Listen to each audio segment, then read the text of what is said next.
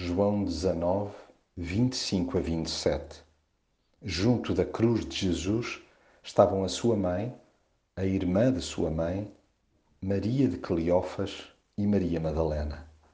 Jesus viu a sua mãe e junto dela o discípulo que ele amava, e disse à sua mãe: Mulher, aí tens o teu filho. Depois disse ao discípulo: Aí tens a tua mãe. E desde esse momento, aquele discípulo recebeu-a em sua casa. Afinal, sempre houve quem arriscasse ficar por perto de Jesus na altura em que foi crucificado. Mulheres que não debandaram a despeito do perigo acarretado. O amor que lhe tinham era tal que se mantiveram junto da cruz de Jesus. Bem pode dizer-se que não seria de esperar outra coisa da sua mãe mas é altamente comovente constatar que a dor dilacerante por si sentida não a demoveu.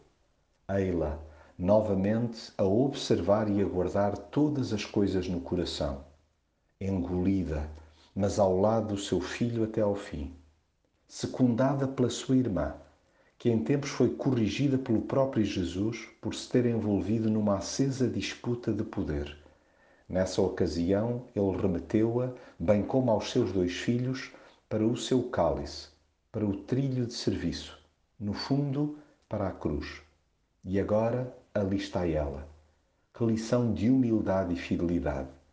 Dentre aquelas bravas mulheres ali presentes, de uma não se sabe nadinha, e nem é preciso, pois com a sua presença naquela delicada situação, expressou todo o respeito e afeto que Jesus lhe incutia.